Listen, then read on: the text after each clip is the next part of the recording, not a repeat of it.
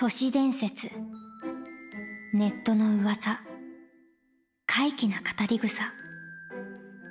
混迷する今を映し出すように現代人の心の闇は次々と新たな悲鳴を誕生させています。さあ今からあなたを闇の世界へと誘いましょう。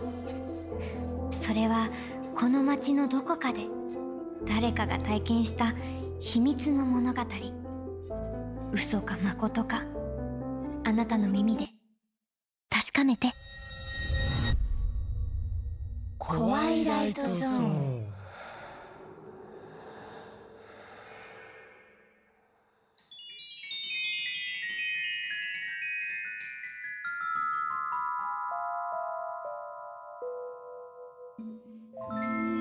コワイライトゾーン案内人の夏野京子です。十人十色。千差万別。三者三様。いずれも人はそれぞれという意味ですが同じものを見たり聞いたりしてもそこにはなぜか食い違いというものが生じることがあります。今回のテーマは食い違い。これもまた悲劇だったりします。まずはこんなお話から。第3話証言。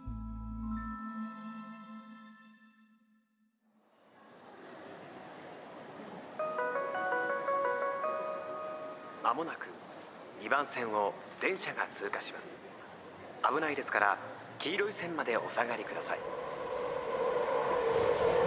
やめろ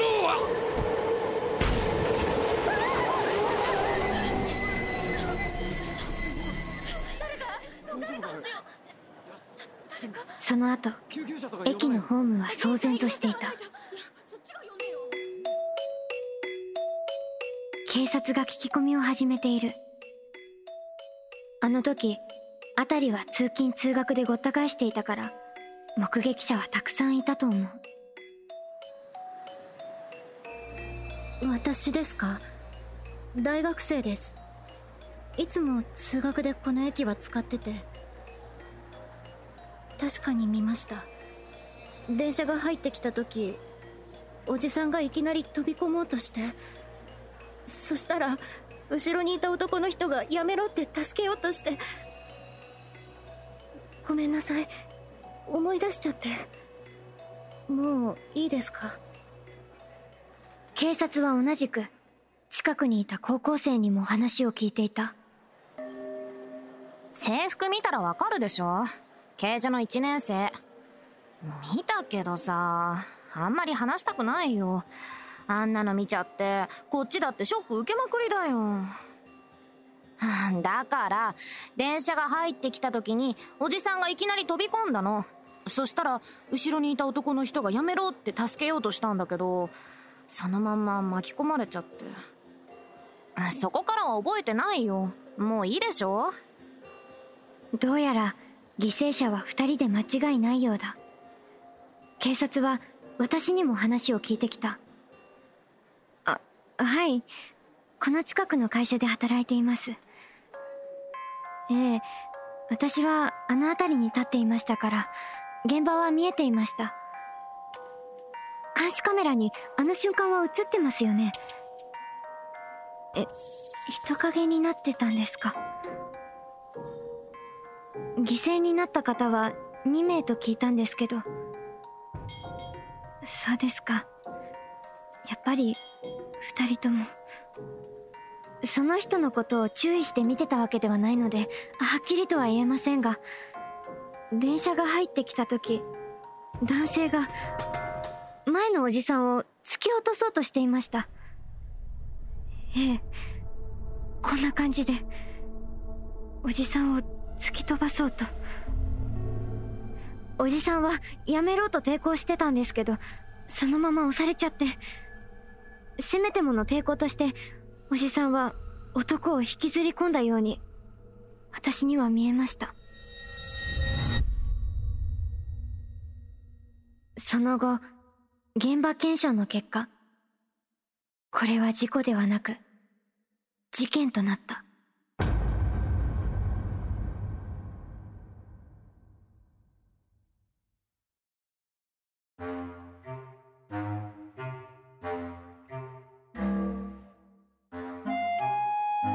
再び夏野京子です。食い違う証言。人の目なんて案外いい加減なものです。あなたの目に私は美人に見えてますか？あ見えている。そうですか。でしたら問題はないようで。続いてお届けするのはこんなお話。第4話。黒猫。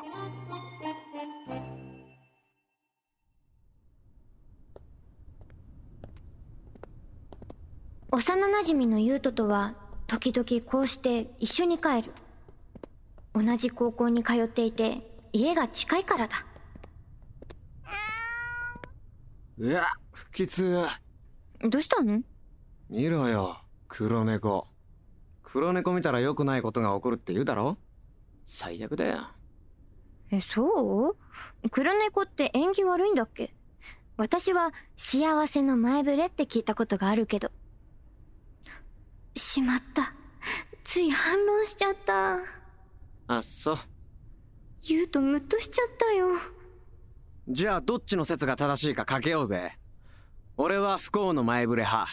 アミは幸せの前触れ派な。負けた方が今度おごりだから私たちはいつも些細なことで対抗してしまう。お互いのことをほとんど何でも知ってるのに肝心な時に限ってすれ違ってしまうのだ。だから優斗は未だに私の気持ちに気づいていない。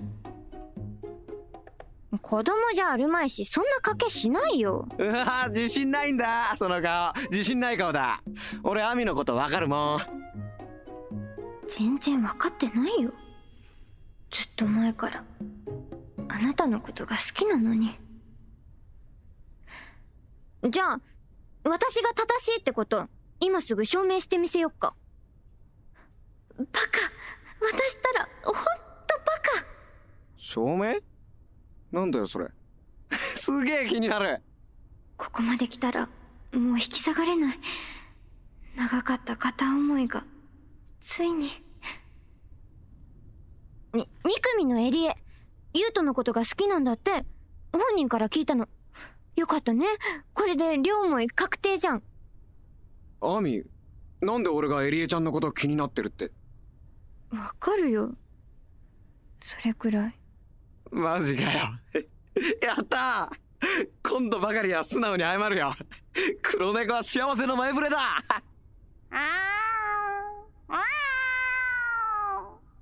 アミ今度おごらせてくれよ。な。有頂天な彼を見ていると何も言い返せなくなる。私たちの気持ちはやっぱり一生交わることがないんだ。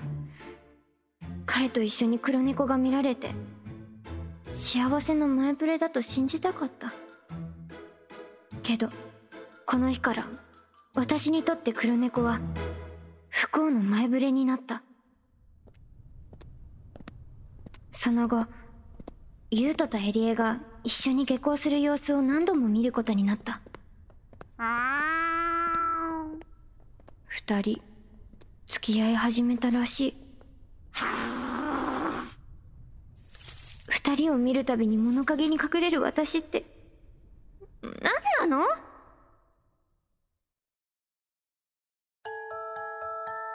夏野京子です。もともと日本では江戸時代から黒猫は福猫と呼ばれ縁起のいいものとされていました。ところが西洋では逆のイメージで捉えられていたようでそれが日本に入ってきてごちゃごちゃになってしまったようです。いい迷惑なのは黒猫本人ですよね。苦労猫だけに苦労します。今のところカットしておいてください。原作脚本鈴木茂樹。制作シャララカンパニー。監修プロデュース日本放送。出演北川里奈。小平桃香。小高義康。門倉恵里子。そしてご案内は、夏野京子こと、福原遥でした。次にコワイライトゾーンを体験するのは、あなたかも。またね。